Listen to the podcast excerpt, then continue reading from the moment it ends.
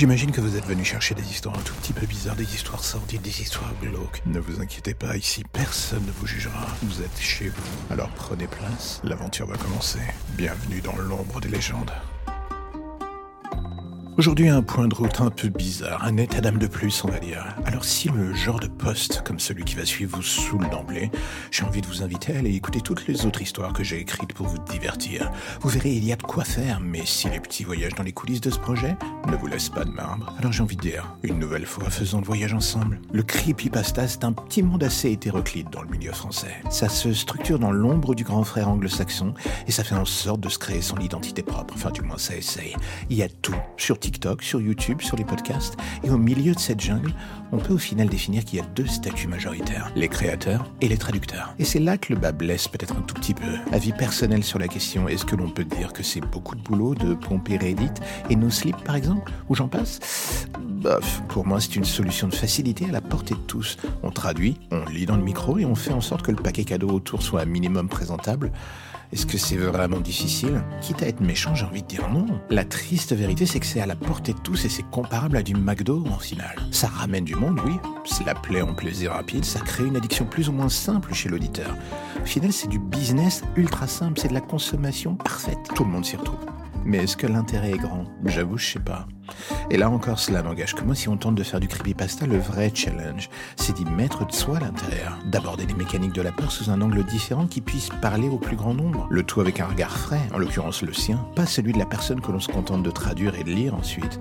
Est-ce que je suis tombé moi aussi dans ce travers? Sur 336 épisodes de mémoire, 4 sont des adaptations de Reddit. Alors oui aussi, j'ai fauté. Mais je suis un tout petit peu revenu rapidement dans le chemin de la lumière, si j'ose dire. Je sais, c'est un peu grandiloquent quand je dis ça. Le reste, c'est la création propre, au final, ce que j'ai fait, avec ses forces et ses défauts. Au final, avec le temps, on se rend compte que c'est un choix un peu à contre-courant, celui de ne pas céder à une facilité de production qui se traduit par l'ouverture d'un robinet à audience, au final ininterrompu, Reddit est là, Reddit nous sauvera. Ouais, il y a quelque chose de passionnant dans le fait de créer, au final. On explore son imaginaire, on explore son inconscient, ses zones d'ombre, et on ouvre la porte de ce territoire au public. En fait, cela se résume sur un point précis. On prend un putain de risque. Est-ce que traduire est une prise de risque? Pour moi, non.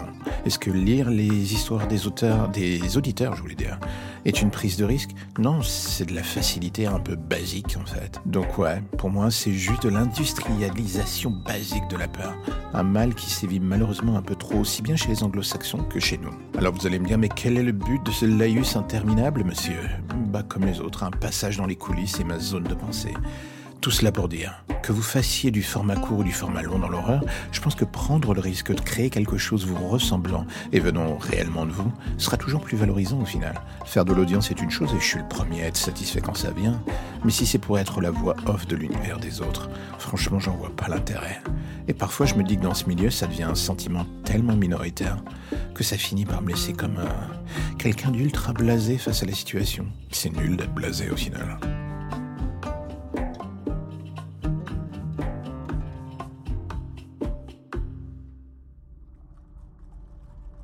Et voilà encore un épisode qui se termine, je sais, vous êtes triste, mais ne vous inquiétez pas, je reviendrai bientôt avec de nouvelles histoires et de nouveaux contes un tout petit peu plus glauques les uns que les autres, ça ira crescendo, ça sera le bonheur. Et je sais que c'est ce que vous attendez. Alors, mais entre-temps, si l'épisode du jour vous a plu, j'ai envie de vous dire, n'hésitez pas à en parler, n'hésitez pas à le partager ou à me faire des retours, vous avez l'adresse email pour ça dans la description de l'épisode.